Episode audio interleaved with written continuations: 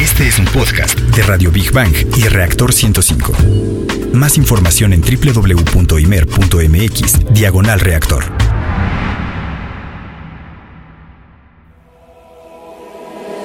La diversión también es conocimiento. La diversión también es conocimiento.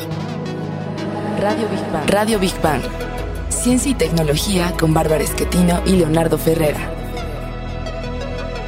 Radio Big Bang. Radio Big Bang.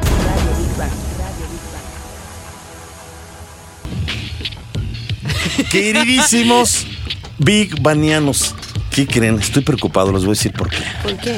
Porque quedé, es, en- es en serio, ¿eh?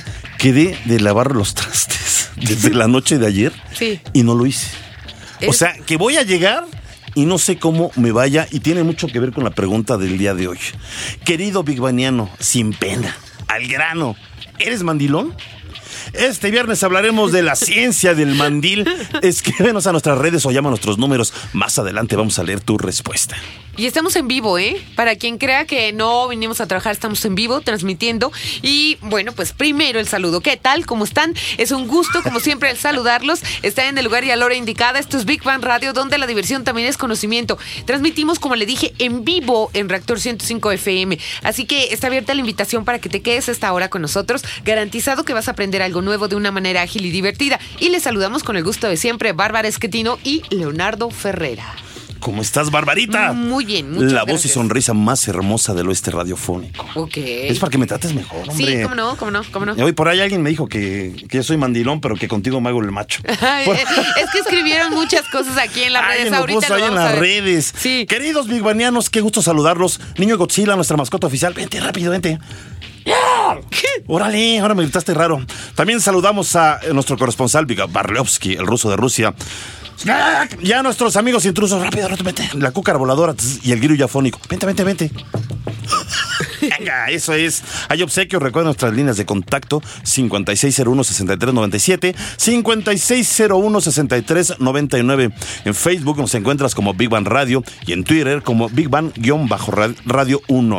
¿Y cuál es el menú de hoy, Barbariux? Si me permites, antes de darlo, quiero mandarle un abrazo a Luna de Titán. No tuvimos eh, internet eh, la semana pasada ni Ah, teléfonos. ok, ok. Estaba malita, pero dice que ya está mejorando. Te mandamos muchos, muchos abrazos. Lo prometido es deuda. Perdóname, Un chulis. abrazo, un abrazo. Besitos. Ahora sí, vámonos con nuestra eh, menú y la sección Exploradores del Infinito, que está dedicada al universo y su grandeza. Pues vamos a hablar de un proyecto que está casi a la puerta: Invernaderos en Marte. En la sección Gigante Azul dedicada al planeta Tierra y la importancia de su biodiversidad, hablaremos de la casi, casi extinción de un pequeño mamífero marino único en México y el mundo, la vaquita marina. En nuestra sección Materia Gris, dedicada a los avances de los laboratorios y los principales proyectos científicos y tecnológicos, hablaremos de la ciencia del ajedrez y el símil de este juego milenario con la vida. En la sección Construyendo Puentes, dedicado a los grandes personajes de la historia y los logros del hombre por alcanzar sus sueños, ahora que recién celebramos el Día del Niño, vamos a hablar de la historia del juguete mexicano, el cual se niega, afortunadamente, a desaparecer. Y para cerrar, como siempre, bien y de buenas, en nuestra sección Divulgando Humor, donde lo más inverosímil, raro, curioso, también es ciencia, hablaremos de aquella condición que aqueja a muchos hombres, pero la mayoría lo niegan. Nos referimos a los mandilones o la ciencia del mandil. Cálmate. No hay nada de qué avergonzarse, ¿eh? De verdad. Mi amor, sí lavo los platos, eh, te lo prometo. Ahorita que...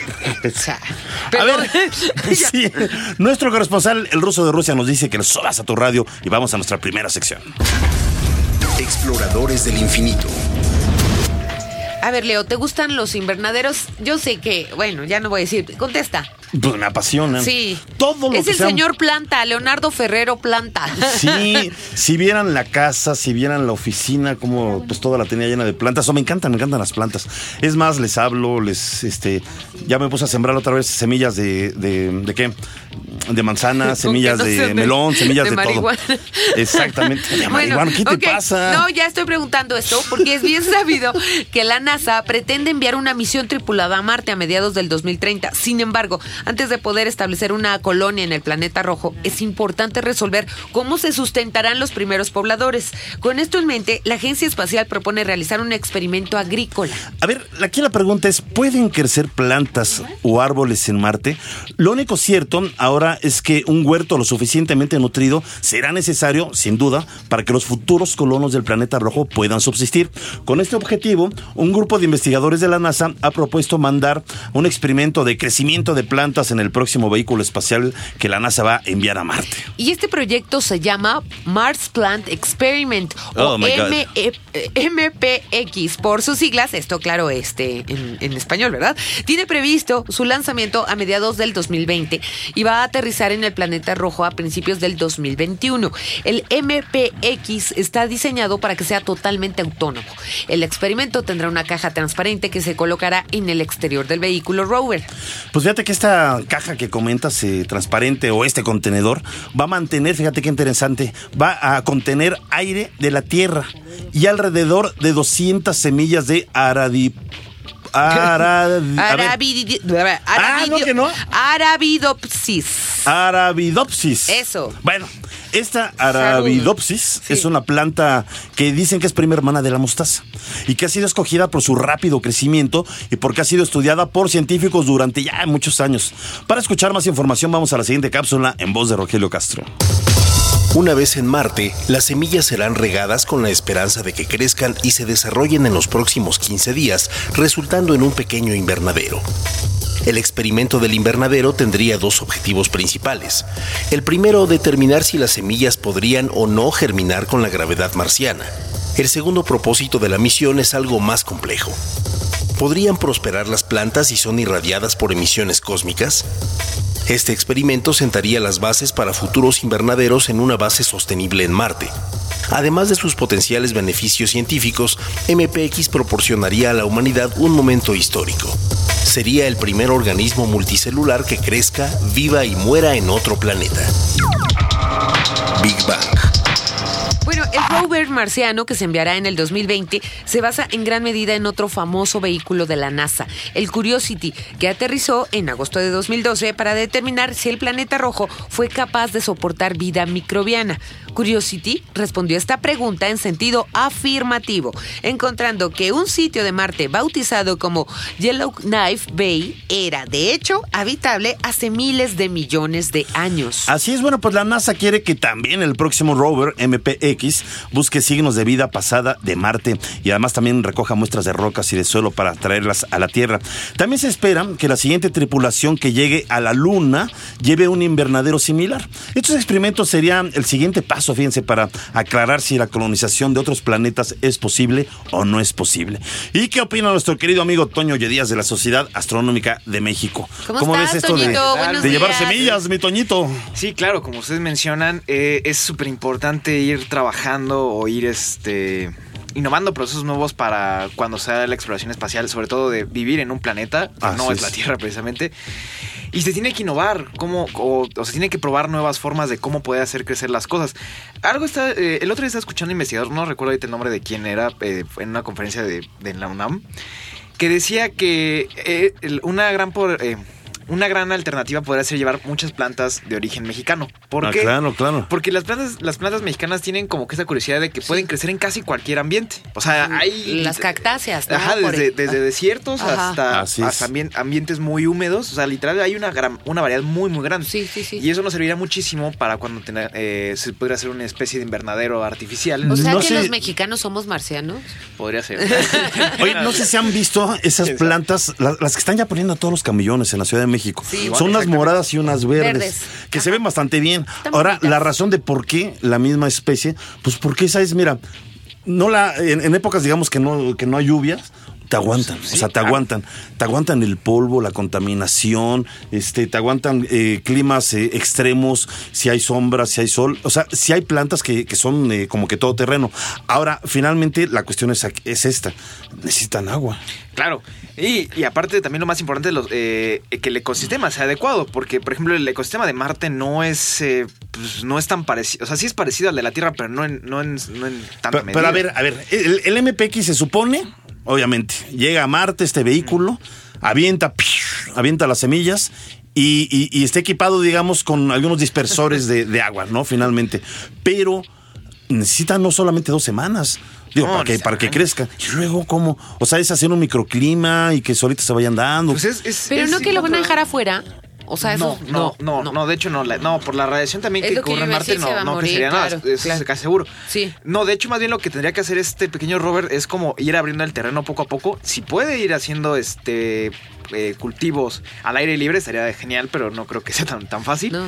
Pero ir, ir cimentando poco a poco esas bases, porque más bien se tienen pensado de que cuando se lleguen a hacer los cultivos artificiales sean ya condiciones espaciales este, con seres humanos, para sobre todo el cuidado. ¿Sabes qué estaría bueno? Y es una semilla eh, eh, muy mexicana, la chía. La chía, sí. Eh, de hecho, la, la chía eh, tiene la peculiaridad que la planta eh, puede crecer en condiciones muy adversas, en condiciones incluso eh, eh, de terrenos donde hay, donde hay sequías o donde la tierra aparentemente ya no es muy fértil. Pues la chía, quién sabe cómo que hace la planta que encuentra el, el- el mecanismo para sobrevivir y crecer en condiciones adversas, ya sea de clima, ya sea de poca agua. Yo creo que sería, a lo mejor, no lo sé. Si nos están Sí, claro. escuchando los amigos de la NASA, sí, están sintonizando Big One Radio, llévense la chía mexicana para allá. Ah, no, Sí. bueno, saben que yo, yo más bien apuesto por las cactáceas, por el tipo de suelo marciano. Sí, ¿no? pues casi cualquier planta. Mientras logren hacer que, literal, mientras logren hacer casi cualquier planta logre Sí. crecer ahí, ya, Ya estamos del otro lado. Pero, Porque pues, pues, sí. de ahí se puede, se puede ocupar el mismo procedimiento de que hicieron eh, hacer crecer esa planta para casi cualquier planta. Como una especie de menú, por así Está, o- está, está por- complicado, ¿eh? Porque Sí, muy, yo, muy yo complicado. considero que los árboles y las plantas son los seres más em, ligados a la tierra, ¿no? Claro. A, eh, eh, a lo que voy, necesitan de lo que da la tierra y las condiciones que hay en la tierra. Pero bueno, vamos a ver, vamos a ver. Oye, a ver, rápido, te digo, rápido, rápido. este, Luis Luis Kiss estaba escuchando el programa y me publicó en Twitter, Keep calm and love aliens. Y este, y está, veníamos a destruir el planeta, sí, pues nos, se nos están adelantando acerca de los humanos, ¿no? Entonces, bueno, muchas gracias, Luis Kiss, Kiss, Kiss. Sí, Kiss, Kiss. y, y me da también a ti muchas gracias, mi querido Toñito. Sí. Pues ya sabemos que esta planta dijimos que se llama, la palabra que no puedo decir, Barbarita, Arabidopsis. ¡Óyale! Ándele. Ya sabemos que la Arabidopsis es, eh, bueno, piensan que puede ser una solución en Marte, no una solución, una propuesta. Ojalá, ojalá. Ojalá, ojalá, que. Toñito, antes que nos vayamos, perdóname, la pregunta obligada, tú A ya ver, sabes, ¿eh? vamos, venga, A ver, y no digas que no. Ay, bueno, que diga lo que es. ¿Eres mandilón? No sé, yo creo que no, pero no sé. A ver, ¿ayudas en tu casa? Sí, ¿A qué ayudas? pues a todo. Parezco de, de la, No, de no, la no, no, no, no, policía, ¿verdad? Ver no, que es a no, todo. No es que ayudes O sea, a ¿qué es no, a todo? no es que ayudes en tu casa. Tienes que ser específico. En casa de alguna novia te Ah, ha pedido, ah, oye, lava los casa, también No, casa. lava los platos ver, o que ¿en mi ayudas casa o no. en la casa de- No, de la novia, de la novia. Eh, pues creo que no. Ve. No, creo que no, de Ve. hecho no. O sea, si ¿Sabes te dice qué? me ayudas, le dices que no. ¿En serio? Si te dice, oye, me ayudas a lavar los No, platos, dices nomás que no me dicen me ayuda, pero ya estoy así como... Y no te, no te, no, no tienes la disposición de hacerlo, aunque no te lo pidan. O sea, sí, Por eso no, te cortan, ¿verdad, Con, mi no, con, una novia no, pero sí. Ay, con su Bueno, mamá sí. Está bien, su cuarto, está bien. ¿no? No, pues si las mamás todavía nadie, no importa que sea uno Bueno, no importa. grandote. no Bueno, vamos importa. a, a cerrar o a concluir la sección Exploradores del Infinito con Big Bang al momento. Y aunque el experimento MPX es completamente nuevo en el, espa- en el aspecto perdón, planetario, lo cierto es que ya se habían mandado antes semillas al espacio. Así es, fue en el 73, la NASA envió arroz y en el 95 se cultivó trigo en la Estación Espacial rusa Mir. La conclusión ha sido que las plantas que crecen en el espacio están sometidas a mucho estrés y que presentan el doble de porcentaje de eh, mutaciones que en la Tierra. Ojalá no suceda eso con esta planta y de con las de Marte. personas, ¿no? Porque si les pasa a las plantas, pues Así es. seguro que al ser humano también. Pues el niño Godzilla nos dice que vayamos a nuestra siguiente sección. Gigante azul. Otra preguntita, Leo. A ver, ¿qué opinas de la extens- eh, extensión, no, extinción de las especies? Perdónenme Extinción, este, no, pues terrible, imagínate. Pues sí. Este, pues se pierde vida, se pierde toda una cadena eh, que tiene todo un historial genético. Claro. Y, y, pues es terrible, ¿no? Y nos ha tocado ver ya muchas especies eh, están- como raza humana que, que han desaparecido. Oye, y, y bueno, esto lo saco y quiero también decirlo públicamente porque ya habíamos tratado este tema. Incluso yo recuerdo que cuando tú hablabas de la vaquita marina, todavía no estaba, eh, o sea, ya estaba en números rojos, ¿no? Ya estaban los signos de alerta, pero no, no, no al grado que la última vez que lo hablamos quedaba un año para que se extinguieran todas según los especialistas. Se ha adelantado. Muchísimo. Sí, bueno, se hablaba hace- hace un año y lo hablamos en este programa y fue una investigación que tuve la oportunidad Sí, de ir sí, en un barco de Greenpeace este, en, el, en el mar de Cortés. Se hablaba de 100 vaquitas marinas hace un año. Pero ahorita que les digamos las cifras se van, se van a espantar en verdad. Bueno, ¿eh? pues vamos primero a hablar qué es la vaquita marina, eh, que está a punto de la extinción, como lo dijimos. Es el cetáceo más pequeño, o sea, una especie cercana a las ballenas y a los delfines, y uno de los más recientes en ser reconocidos como parte de esa familia animal por la ciencia. La vaquita mide un metro y medio y pesa unos 50 kilos. Bueno, la vaquita marina es endémica del Alto Golfo de California en México. Endémica, acuérdense que es única nada más. Ajá, no hay en otro lugar en el mundo más que en ese lugar. Y este- está, como decíamos, en el Mar de Cortés. La población, fíjense, de la marsopa o de la vaquita marina ha disminuido en un 90% en los últimos años. Más de un 90% en los últimos cinco años. Fíjense, para que se den una idea. En 1997, y yo me acuerdo que por esas fechas hice un reportaje, Sí. los científicos habían contabilizado alrededor de 600 vaquitas marinas. 567, dicen ellos. Yo me acuerdo que nos hablan igual, alrededor de 600. Cifra que cayó a 245 nueve años después. Para el 2016, o sea, el año pasado, Sí. hablaban de 60 vaquitas. Sí, Y el año siguiente, o sea, este 2017, se estima que solo queda la mitad, o sea, unas 30 vaquitas marinas o a lo o mejor menos, o a lo claro. mejor menos. Y el Fondo Mundial para la Naturaleza en México, W- eh, WWF, por sus siglas en inglés, ha calificado esta situación de dramática y ha pedido al gobierno mexicano que prohíba inmediatamente todas las pesquerías dentro del hábitat de esta marsopa y asegure una vigilancia efectiva a fin de salvar a la vaquita de la extinción, a la que parece ya estar condenada. Sí, ya tiene más de un año que el, que el gobierno federal implementó hay una veda, eh, pues para evitar de que, de que haya pesca, pero pues finalmente a los pescadores ilegales no les interesa, Sí. no van en busca de la, de la vaquita marina, ahorita vamos a seguir explicando y se van a dar cuenta por qué es el problema. La principal amenaza para este cetáceo, que sobrevive en las profundidades del mar, es su captura incidental en redes agalleras. Las redes agalleras están prohibidas, donde queda atrapada y se ahogan. La mayoría de estas mallas son empleadas ilegalmente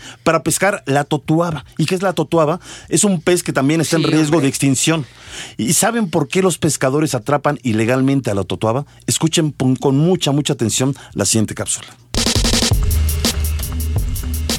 El pez totoaba, también endémico del Golfo de California, puede medir más de 2 metros y pesar 100 kilogramos. La vejiga de la totoaba es altamente codiciada en Asia.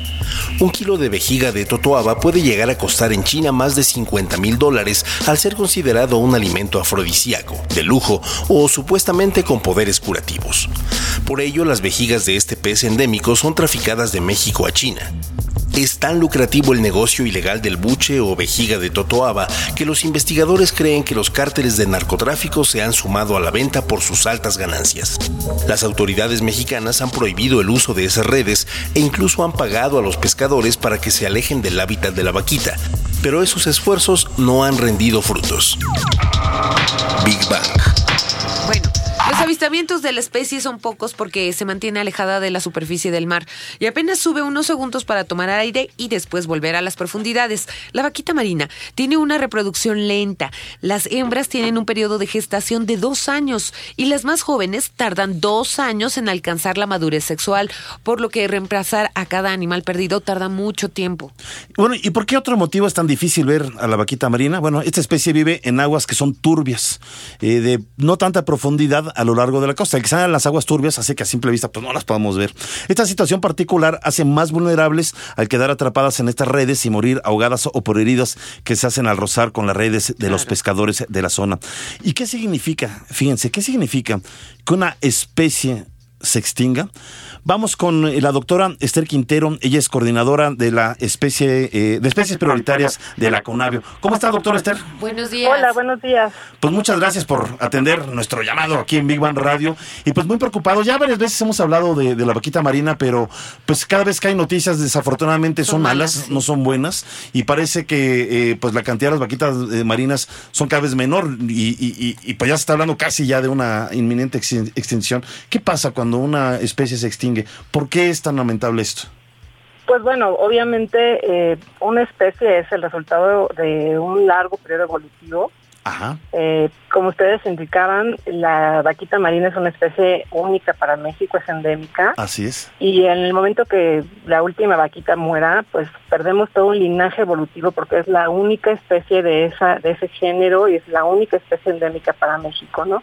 Claro. Evolutivamente es un desastre, es, es una pérdida muy grande que obviamente nunca se puede resarcir y además también tenemos que tomar en cuenta que tiene una eh, una implicación ecológica importante, ¿no? Las vaquitas marinas son depredadores tope, eh, es. estos son los carnívoros que mantienen las poblaciones de otros peces eh, a, a- a raya, ¿no? Esto lo compartirían también con otras, con, tiburones, por ejemplo, que también están muy amenazados. Y al no tener estos depredadores tope, las poblaciones de, peces y de, otros, de, bueno, de estos peces con los que se alimentan, obviamente tienen una explosión muy grande y, empieza a haber un desequilibrio ecológico, ¿no? O sea, todas las especies tienen un papel importante del ecosistema y al desaparecer estos se empieza a ver problemas importantes en el equilibrio ecológico. Alguna vez eh, eh, leí, son estimaciones, evidentemente, pero se cree que eh, por ahí de los años 20, aunque no hubo un estudio preciso, pero se estima que eh, podría haber habido una población tal vez de 300 mil o 400 mil vaquitas marinas eh, en esa zona del Alto Golfo de California, pero cuando empezó exactamente, incluso como pesca deportiva, eh, el atrapar a, la totuaba, que es un pez muy, muy, muy grande, pues evidentemente se, de manera incidental, pues es cuando quedaba atrapada en esas redes la vaquita marina. Pero digo, hablar de tal vez un cálculo, eh, 300 mil, 400 mil vaquitas marinas en los años 20. Pues sí, era muy y- y- difícil. Y, hablar en menos de 100 años que pues a lo mejor quedan ya nada más 30, eh, en verdad que pues es alarmante. O sea, es decir, la mano del hombre ha sido eh, terrible ahí, ¿no? Claro, en realidad, bueno, eso es, eh, no sé cuánto haya sido la población original de la vaquita, la verdad es que ese dato no lo tengo, es difícil saberlo, pero sabemos que siempre fue una población muy pequeñita, ¿no? Porque es. una especie relicta, es una especie que muy probablemente durante las recesiones quedó atrapada en Así esa es lo parte del sí, Golfo y por es. eso eh, o sea, siempre ha tenido números pequeños su población. De cualquier manera, bueno, los o sea, números pequeños no se refieren a, a las 500 vaquitas que había en 1900, ¿no? En 1997. Eh, o sea, deben de haber habido miles de vaquitas más. Claro. Eh, otro problema que tenemos también es que al tener poblaciones tan pequeñitas, obviamente, hay una depresión genética, ¿no? Todas las Ah. vaquitas son parientes muy muy muy cercanos entre ellas y eso empieza a crear eh, problemas de, De salud. de enfermedades, Ah, claro. de, de- de malformaciones genéticas, Sí. de una baja resistencia a las enfermedades y demás, ¿no? Entonces llega un momento en que las poblaciones son tan chiquitas que aun cuando no estuvieran amenazadas por el hombre tendrían otro tipo de, de amenazas naturales por, por la depresión genética. Y como, como dices, ¿no? O sea, en realidad esto es, una, es un ejemplo de una especie que está siendo llevada a la extinción por la mano del hombre.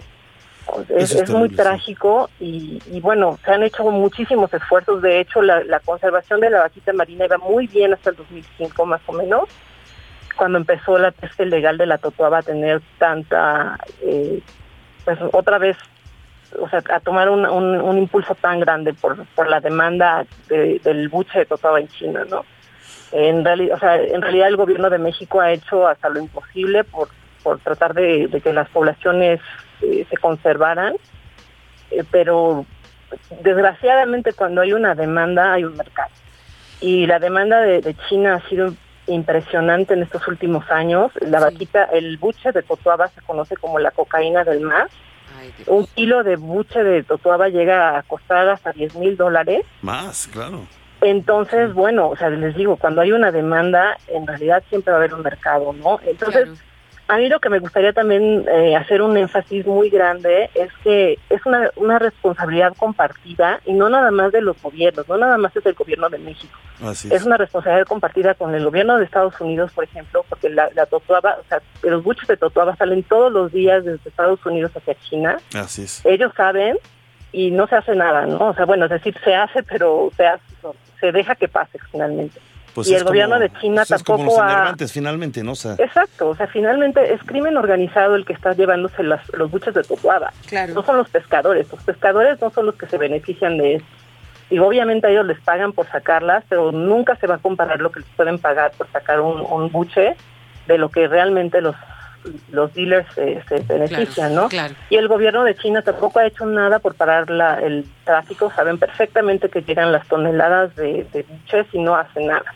Y también es una, una responsabilidad compartida con la gente, ¿no? O sea, no nada más los gobiernos son los que tienen que hacer la conservación, la gente es la que tiene que hacer algo. O sea, y esta demanda eh, no está provocada por los gobiernos, está provocada por los compradores que siguen eh, pagando estas cantidades por tener estos estos buches, ¿no? Pues ojalá en verdad la siguiente entrevista que tengamos con usted, eh, doctor Esther Quintero, no sea para decir que Ya pues se ya se extinguió. por completo. Ojalá y, y, eh, bueno, pues que unos milagros, no sé qué vaya a suceder. Y yo le agradezco mucho, en verdad, su tiempo. Andamos así como mil por hora con otros temas. Muchas, muchas gracias, doctora Esther Quintero, coordinadora de especies prioritarias de la CONAVIO. Le mandamos un abrazo muy grande y, y- y esperemos tener eh, buenas noticias en nuestra eh, próxima entrevista con usted. Muchas gracias igualmente. Gracias, Gracias. abrazo. Hasta luego, bye. Y bueno, vamos a concluir la sección Gigante Azul con Big Bang al momento. Ningún otro cetáceo o mamífero ha quedado extinto desde que el delfín del río Yangtze en China desapareció por culpa del hombre. Así es, el río rojo le llaman, ¿no? Este Sí. delfín que desapareció ahí. De la misma manera, estamos comentando que si se extingue la vaquita marina, lo hará única, única y exclusivamente debido a la acción de los humanos. Y que vamos a... ¿Nuestra vamos siguiente a- sección? Nuestra siguiente venga, sección. Wow. venga. Materia gris. A ver, Leo, yo, ay, híjole, yo siempre quise aprender, yo no puedo opinar de esto. ¿Tú sabes eh, jugar ajedrez? ¿Te gusta el ajedrez? Fíjate que me gusta. Cuando era pequeño, mi papá en alguna ocasión nos enseñó y, y fíjate que lo recuerdo con mucho cariño porque llegamos a jugar algunas partidas bonitas cuando yo era niño. Es una parte como de mi infancia que recuerdo mucho. Ya después, ¿qué pasó? ¿Qué pasó? No lo sé. Ya no seguimos jugando. Perdiste el camino, perdiste el Perdí camino. el camino y la noción y ya la verdad se me olvidó. Creo que todavía me acuerdo cómo cuál es el movimiento de las de las piezas. Ah, sí. Pues bueno, el ajedrez es un juego fácil de aprender. O, sea, Leo no eres un genio, no, no es cierto. Pero es difícil de dominar.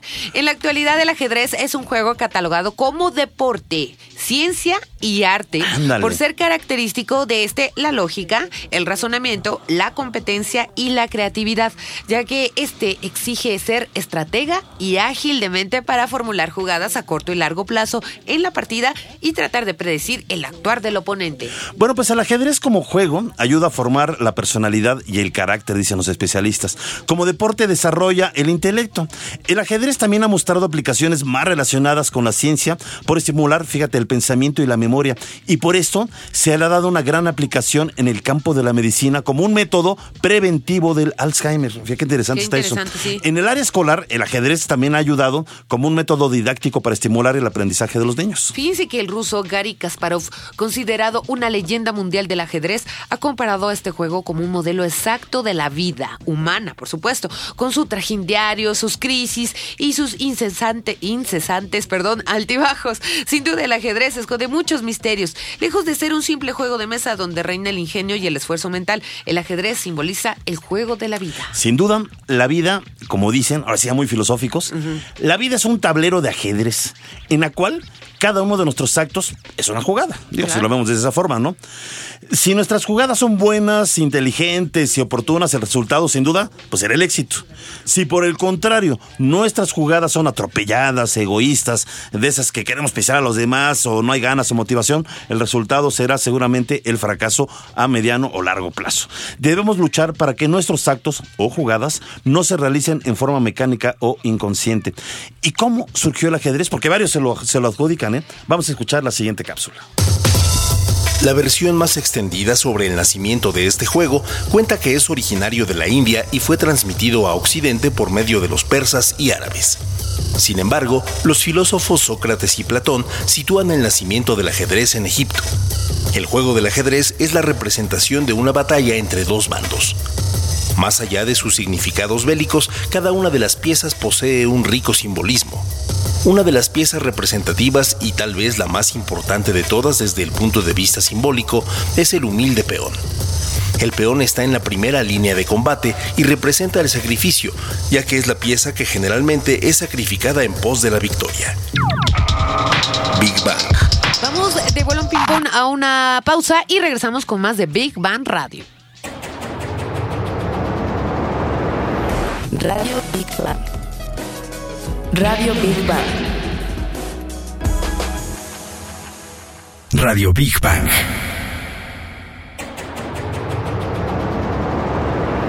Radio Big Bang. Radio Big Bang. Ya estamos, queridos Big Banianos, de regreso aquí en Big Bang Radio, donde la diversión tam- también es conocimiento. Y estamos hablando eh, del ajedrez, lo que representa cada pieza y su símil con la vida. Hace un momento estaba diciendo en la cápsula Rogelio Castro que el peón es la primera línea de combate y representa el sacrificio, ya que es la pieza que generalmente es Oh. sacrificada en pos de la victoria. ¿Cuántas veces no nos hemos, hemos llegado a sentir peones en la vida, no? Bueno, no, nos seguimos sintiendo, digo, mucha gente estará identificada, ¿no? Así es, bueno, el alfil representa la lealtad a las reglas. Eso está bueno. El caballo, este está bueno también, ¿eh? El caballo representa la osadía y el valor y termina siempre su movimiento en un cuadro de color opuesto al de la partida, o sea, va en L. Sí, sí, sí. Y en una fila o columna diferente a la inicial, lo que inspira la idea de pasar de una realidad a otra realidad o de eh, una situación a otra situación, porque así es la vida, ¿no? Oh. También. Bueno, yo le sigo con la filosofía, ¿no? Eh, vamos, va- fíjense, la torre simboliza el avance espiritual para alcanzar un mayor grado de conciencia. Ándale. La reina representa en el tablero de la existencia y en el ajedrez el elemento femenino, el principio universal de la vida, que es femenino, ¿eh? El rey representa la sabiduría o tal vez nuestro real ser interior. Pues ya, de verdad, vamos a echarnos un... Tenemos que aprender, ¿no? Tenemos que aprender. Yo la verdad es que no lo hice de niña, me arrepiento mucho, me hubiera encantado el... el En, otra ocasión yo prometo, eh, bueno, iba a acompañarnos el doctor eh, Raúl García, él es experto en ajedrez, pero el día de ayer este, tuve Sí, un hombre. accidente con mi celular Sí. y no tuve forma de comunicarme con él para ver si venía eh, o era telefónica la, la- la- qué la pena, de llamada. verdad, pues ojalá pero vamos a la invitarlo y sobre todo vamos a pedirle, porque él, él da este eh, clases, eh, Sí. eh, eh, sobre todo digo para todas las edades y en todos los niveles, y que nos dé pues tal vez unas... eh, pues dos, tres clases para nuestros bigbanianos Estaría gratuitas. fantástico, ¿no? Estaría bueno y que pudiéramos aprender ajedrez, en Y, verdad. y aparte, bueno, hablando de ajedrez, yo sí he visto ciertos tableros y piezas que son de verdad eh, pues obras inigualables, ¿no? Artísticas. Pero hay unas también de, de- hay- sí, no, buenísimas, claro. Pero hay otras que son así casi casi de- del mercado. rústicas, sí, Muy claro. rústicas, que son muy baratas y finalmente cualquiera, y estar al alcance de prácticamente cualquier bolsillo. cierto. La cosa es eh, eh, animarnos, es decir, si no sabemos bien cómo jugarlo, pues allá hay tutoriales, nos metemos al internet, Sí. vemos cuál es el movimiento de las piezas y va a haber un momento que uno empieza a desarrollar la habilidad de la Claro. mente, la percepción eh, de, de cómo poder jugar. Uno empieza a oler, digamos, eh, en percepción al, al oponente, a tratar de adivinar si tal Por persona eso o- siempre o, o están el como muy oponente. serios, que no se les ven Sí. expresiones, nada. Yo creo para que el oponente no adivine para dónde van, ¿verdad? ¿Qué pieza van a mover? Exactamente. Pues mira, yo sí me voy a animar, voy a comprar por ahí mi. mi- Es más, tengo un amigo. Sí. Este, mi querido Javier, mi querido Javier Roquero, si me estás escuchando, que me acabo de regalar un tablero de ajedrez precioso. Ah, sí. Con unas eh, piezas, te lo mostré, eh, Sí. muy, muy bonito. Voy a empezarme a aficionar al ajedrez y este, y prometo ganarle siempre a Bárbara. Ah, no sé. Bueno, no sé, Ahora no sí sé. me dio risa. ¿Qué te pasa, calabaza? Ya mejor concluyamos la sección materia gris, ¿te parece, mi querido Leo? Órale, sí, muy bien, pues vamos a concluir la sección. Bueno, en la vida, como decíamos, todos nos enfrentamos con innumerables problemas Claro. y cada persona necesita saber cómo resolverlas inteligentemente. Claro, sin afectar a los demás. Todo ajedrecista sabe que la solución está en el problema mismo, siempre que haya tranquilidad y equilibrios perfectos entre la mente y la emoción. Qué bonito. Bien, bueno, ya vamos bien. a nuestra Ya vamos a la siguiente siguiente sección. sección. Construyendo puentes. A ver, Barbarita, ¿qué juguete mexicano? A mí se me hace una belleza los juguetes mexicanos, son tan ingeniosos. Pero ¿qué juguete mexicano recuerdas con más cariño cuando eras niña? Pues fíjate que yo todavía tengo la. Todavía. Todavía, todavía. cuando yo viví en París. Tengo. eh, no. tengo en la memoria una cocinita que era bastante artesanal. ¿Cómo era? Que, que yo pasaba por una tlapalería de estas de antes que eran enormes y, y pasaba con, con mi abuelita. Yo le decía, hay una cocinita, ¿no? Y me la compró.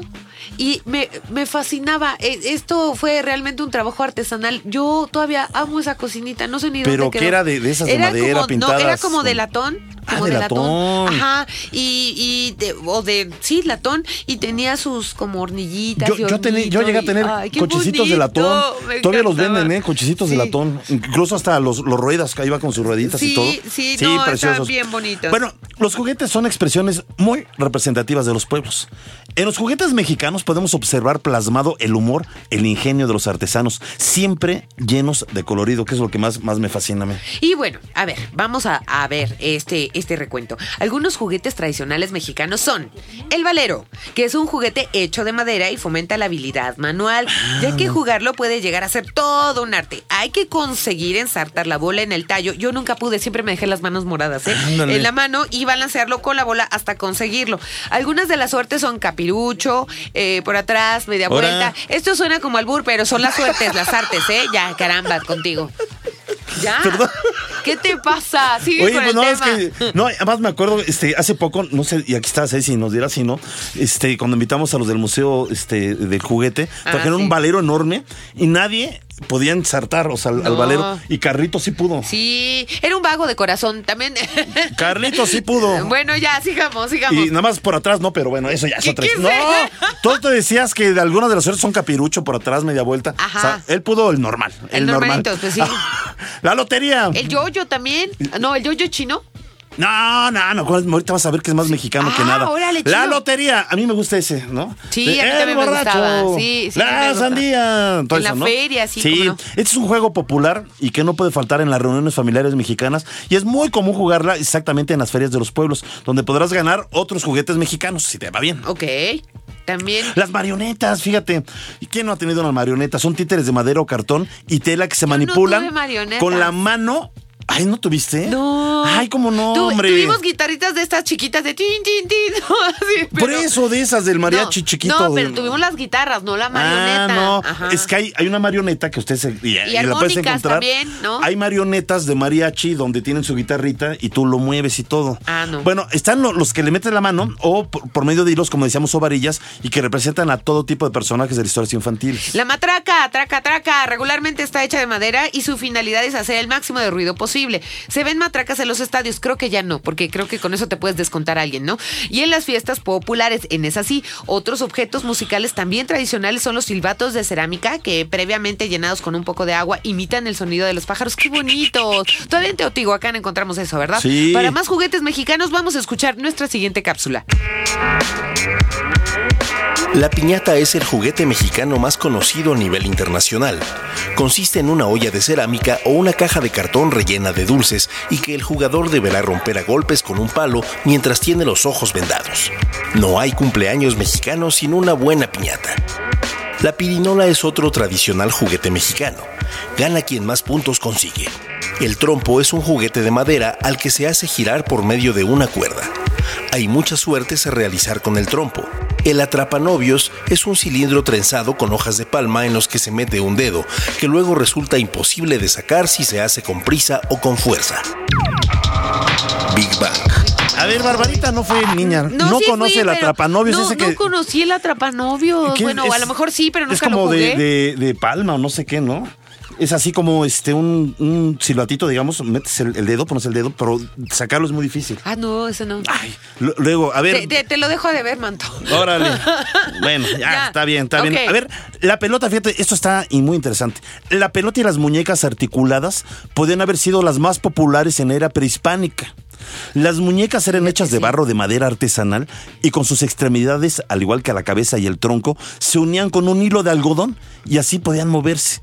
El yoyo, tú que decías, Barbarita. creí que era chino, El yoyo y el trompo también son juguetes autóctonos. Sí, sí, sí, sí, lo creo. Y tú es tienes un dato, mira, ese- ahí está. Ah, ahí está. Es significativo señalar que se ha descubierto que los trompos originales eran hechos con semilla de bellota. Ándale. Los juguetes autóctonos eran hechos con materiales que se encontraban en el entorno. Por ejemplo, en Xochimilco se hacían juguetes con carrizos como papalotes, que es sí, eh, muñecas, carritos y reguiletes. Y ahorita rápido, nada más, antes de presentar a nuestra dorada Cecilia Cune, decíamos que antes las piñatas eran de barro y que salías descalabrado muchas veces, ¿no? Bueno, pero te aguantabas. Era la tradición. Sí. O sea, ¿y cuántos descalabrados suben en tu fiesta? No, Sí. pues nada más, dos, nada más dos niños. Exactamente. Nada más uno. Eh, vamos a ver si a Cecilia Cune se la descalabró una piñata. ¿Qué dice la literatura de los juguetes prehispánicos? ¿Cómo estás, querida Cecilia? Hola, los extraño, pero estoy muy contenta en mi casa leyendo a Bruno Traven por culpa de ustedes. Uy, ¿Por qué, qué? A padre. ver, por los viajes, por todo lo que aportó, claro. Les voy a decir por Venga, qué. mi sé, a ver.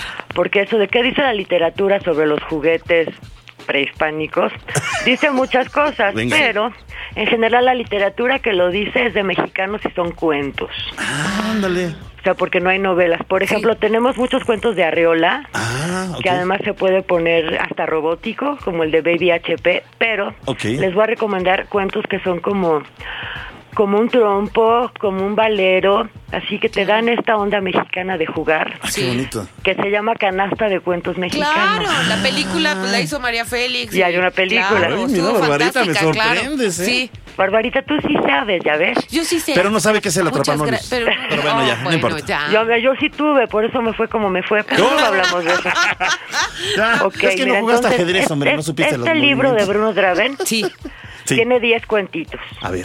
Lo que es importante, porque esa es eh, de lo que estaban hechos los atrapanovios, es el primero que se llama Canastitas en serie. Ah. Las canastitas en serie las hace un indio, o sea, un indígena, que no se vaya a ofender nadie, por favor. Un indígena que es un artista. Entonces la pasa creando cosas para que los turistas, porque este, este libro de Traven está enfocado a los turistas, para que los turistas se den cuenta de cómo hacemos cosas los mexicanos. Claro. Ah. Curioso que Bruno Traven era alemán, ¿no? Sí. y que además era un locazo, que tenía millones de seudónimos.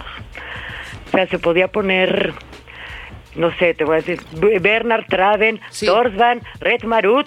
O sea, cosa- groserías, no. sí. No, esto es, eso es en alemán. Venga, Sí, muy. Bueno, entonces, mira, nace, en Alemania en, la- en 1882 y se muere en México. ¿Qué? Entonces siempre contaba cosas que no sabía si eran ciertas sobre sí mismo o no. Ajá. Pero mientras tanto, mira, por- va- vamos a leer canastitas, canastitas en serie. A ver, sí. Y todos, todo canastas. No, no te, lo, no te lo voy a leer porque son muy chiquitos. Les voy a decir que de este, de este libro, léanse. Les voy a recomendar tres. Uno, canastitas en serie. Otro que se llama Solución Inesperada. Que ese, ese no es tan juguetero, pero sí, porque trata de años después de que una pareja se casa, tienen un hijo. El hijo se quiere casar con una muchacha del pueblo, como siempre. Pero se menciona que la muchacha es hija de su padre. Sin embargo, su padre no es su padre. Uh. ¿Qué tal los cuentos y los acertijos? Es decir, al generarse el problema de que no podía casarse con su supuesta hermana, ¿Ya se arregló? se menciona de que no es así, ya que no es su hermana, su padre es otro hombre. Sí. Es una historia enredada de contar, Está pero todo esto está fantástica. Sí. Los va a divertir muchísimo y está bien para el fin de semana largo, ¿no? Para que no se metan en novelones. Ok. Entonces les recomiendo eso y los extraño mucho. y Ah, quiero leer los que te mandaron de libros para que lo comendemos, Ay, ¿no? sí, te voy a mandar, por favor. No, tienes que leerlo. Está en la página, pero yo te lo voy a mandar. Mándamelo, por ¿Va? favor. Órale, muy bueno, bien, y terminen de leer, de leer el domingo porque ya va a ser lunes y ya se va a haber acabado el fin de semana largo. El último cuento de canasta de cuentos mexicanos que se llama El, Sulpi- el Suplicio de San Antonio. Qué A ver que encuentre un minero indígena antes de irse a trabajar. Ay, qué Oh, bonito. Pues muchas sección, gracias. qué linda, verdad, muchas pre- gracias, ¿eh? Preciosa siempre. Te mandamos un abrazo enorme, gracias por atender nuestra llamada No, hombre, yo feliz. y que tengas un buen fin de semana. Muchas gracias, nuestra querida Gracias. Cecilia Kione, periodista y escritora. Bueno, pues vamos a concluir la sección Construyendo Puentes con Big Bang al momento. Entre los juguetes prehispánicos que luego retomaron los españoles se encuentran, ¿qué crees? El Judas. El Judas, Eh, sí. El Pues clásico, en España lo siguen eh, haciendo, El clásico claro. diablo de Semana Sí, Santa. sí, sí, que ahora sí. ya hay Judas de Trump y han Sí. hecho Judas de otras cosas. Sí, sí, sí, sí es tradición. Y ya había cartonería, fíjate que ya hacían Sí. muñecos de cartón. Pero cuando llegan los españoles, toman estos juguetes y los adaptan a sus fiestas religiosas. Y vamos a nuestra siguiente sección. ¡Ciencia del mandil! Divulgando humor. A ver, Bárbara, yo sé que esta pregunta ha sido para los hombres, pero yo te quiero hacer una pregunta. A ver, Bárbara, así con Ah. toda la seriedad, ¿eh? Sí. Bárbara, sí. ¿Has hecho hombres mandilones? A ver, primero yo no hago hombres, o sea, eh, yo no soy como fábrica de hacer hombres, eh, pero en la casa sí se me hace injusto que tú por ser niña tengas eh, más responsabilidades y que tengas que atender al hermano o que eh, pues no se equilibren. Si ensucia igual el muchachito, pues que limpie igual, ¿no? O sea, ya O me sea, respondiste. ¿Bárbara, has hecho hombres mandilones? Sí. Oh, no, sí, los he hecho. No, una cosa es que sean conscientes de que todos tenemos que ayudar en casa. Y yo veo a una familia como equipo. No como alguien que esté por debajo de nadie ni por arriba, ¿eh? Nada más ¿por por el me hecho ves con ojos malos? Yo sí ayudo. de nacer con un sexo diferente. Yo sí ¿eh? Esto va, esto va aplicado para todos. Yo sí ayudo. Eso, yo sí sí, ayudo. yo lo sé, yo lo sé, pero es yo para sé que no ayude. barrer y sé. Exacto. Lo único que no se me da es la cocina, no sé por qué. Como muy bien, eso sí. Gracias pero a que Dios yo que cocine. nadie coma de tu comida. Vas a ver. Yo un día te quise Bueno, preparar algo y me no, te no, no, burlaste yo, de lo yo que cuido cociné. mi salud. Bueno, y luego. Hot cakes quemados, vas a ver. A ver, por increíble que se escuche, el 9 de mayo se celebra el Día de los Mandilones. Bueno, yo no sé quién lo celebra, o sea, en verdad. Yo creo que El es 9 para hacer conciencia de que han sido hombres maltratados o algo así. No, ¿no? sé, pero a ver, es que hay mandilón. Pero vamos a ver. Sí, vamos a ver. ¿Qué es un mandilón? Sí, ¿qué es un mandilón? Se dice que es aquel hombre que realiza labores del hogar o que está a cargo de los niños mientras la mujer sale a trabajar. Todos conocemos a uno, o a uno mismo, ¿no? Aunque no están orgullosos muchos, les da pena aceptarlo. Sin embargo, en una pareja los dos deben de ayudarse y Claro. repartirse las tareas. Estoy totalmente Además de acuerdo. están cambiando los roles. Hay veces que no tiene trabajo él, ¿no? Y ella tiene que salir a trabajar, entonces él se tiene que hacer cargo de la casa. Pero bueno, vivimos en una sociedad machista. Y por eso hay muchos mandilones de closet. Sí, ¿qué es esto? ¿Qué es lo que closet. quise decir? Bueno, pues que en el trabajo presumen ser muy machos y también con su mamá. Pero en su casa, los fines de semana se dedican a labores propias del hogar, lo cual no tiene nada de malo. Los especialistas señalan que el término de mandilón se usa eh, pues solamente para burlarse de los hombres que ayudan en las tareas del hogar. Pero no es nada malo, al contrario, es bueno que apoyen porque la mayoría de las parejas trabajan y todos tienen obligaciones. Oye, me ha tocado una reunión de puros hombres. Sí. Todo, todo mundo bien macho, ¿no? Ay, de repente sí. suena el celular y, y, sí, mi amor, eh, sí, eh, eh, paso mañana temprano. Sí, mi amor, como que nadie quiere, pero todos nos oímos a todos, o sea, finalmente. A ver, ¿qué frases desenmascaran a un mandilón que no acepta hacerlo? A ver. Y me refiero a, a- a- a que coopera con las labores del hogar, que para Sí, mí eso sí, no es sí, el sí. mandilón, pero bueno, ¿qué frases desenmascaran un mandilón? No es que sea mandilón, soy hogareño, que es diferente. Otros. En mi casa yo llevo los pantalones. No, la tintorería. Amor, ¿puedo ir de fiesta con mis amigos? Otro. A mí nadie me ordena. Solo soy amable. Otro. No, no, no, no soy mandilón. Mi madre me enseñó a ser educado, que es diferente. Otro. En mi casa mando yo. Sí, vieja, ya barrí el patio. ¿Qué más quieres que haga? Ok, pero si tú eres un buen hombre, aunque otros te llamen mandilón, escucha lo que reveló este estudio en nuestra siguiente cápsula. Hombres mandilones son más felices según un estudio realizado por investigadores de la Universidad de Charles en Praga, República Checa. El estudio encontró que la equidad no siempre es la fórmula para la felicidad en las parejas. Cuando dos individuos en una relación asumen el mismo nivel de poder, pueden llegar a surgir conflictos, y este tipo de situaciones se podrían transformar en competencias más que en soluciones. Las parejas en donde la parte dominante cae en la mujer en ocasiones son más estables, llegan a tener más hijos y muestran mejor dinámica de pareja en cuanto a las tareas del hogar. Por lo menos el 24% de las mujeres muestran mayor atracción por hombres no machos. Big Bang. De acuerdo, para formar una pareja así no machos. Oye, yo ¿eh? sí me quedé con el ojo cuadrado. Según este estudio que dice eh, Rogelio Castro de eh, la Universidad de Charles en Praga, hombres mandilones son más felices. A ver, ya lo sabes. Si tienes una novia con carácter dominante, Sí. no te preocupes. Complácela en todo lo que puedas. La ciencia te garantiza felicidad eterna. Bueno, también depende de la mujer, ¿no? Porque hay Claro, otras que dices. Otro estudio realizado en Estados Unidos por el psiquiatra Joshua Coleman encontró que las mujeres muestran mayores sentimientos de interés sexual y afecto por sus maridos si participan del trabajo y mantenimiento de la casa. Ahora sí, ¿verdad? Todos se ponen a barrer y a, no, y a hacer... Bueno, y luego. A ver, a ver. Bueno, eh, además comentó este eh, investigador Joshua Coleman que las mujeres afirmaron tener recurrentes fantasías sexuales con sus maridos utilizando los artículos de limpieza del hogar. Ay, ya me las imagino pensándolo así con su, con su traje de, de, de conejita, como. Imagínate, ¿no? Bueno, A ver, ya. También- el plumero. No, pero ahora vamos a hablar.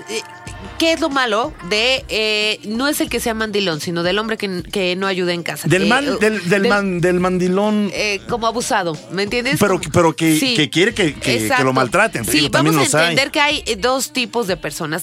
También hay hombres dejados. Esto está mal, ¿eh? Que esto es diferente. A ver, ¿qué alertas hay para saber que tu mujer te domina? Ella sabe todas tus contraseñas de correo electrónico, Ándale. Facebook, Twitter, etcétera, ¿no? Tus amigos ya no son tus amigos, sino los amigos de Uh. ella.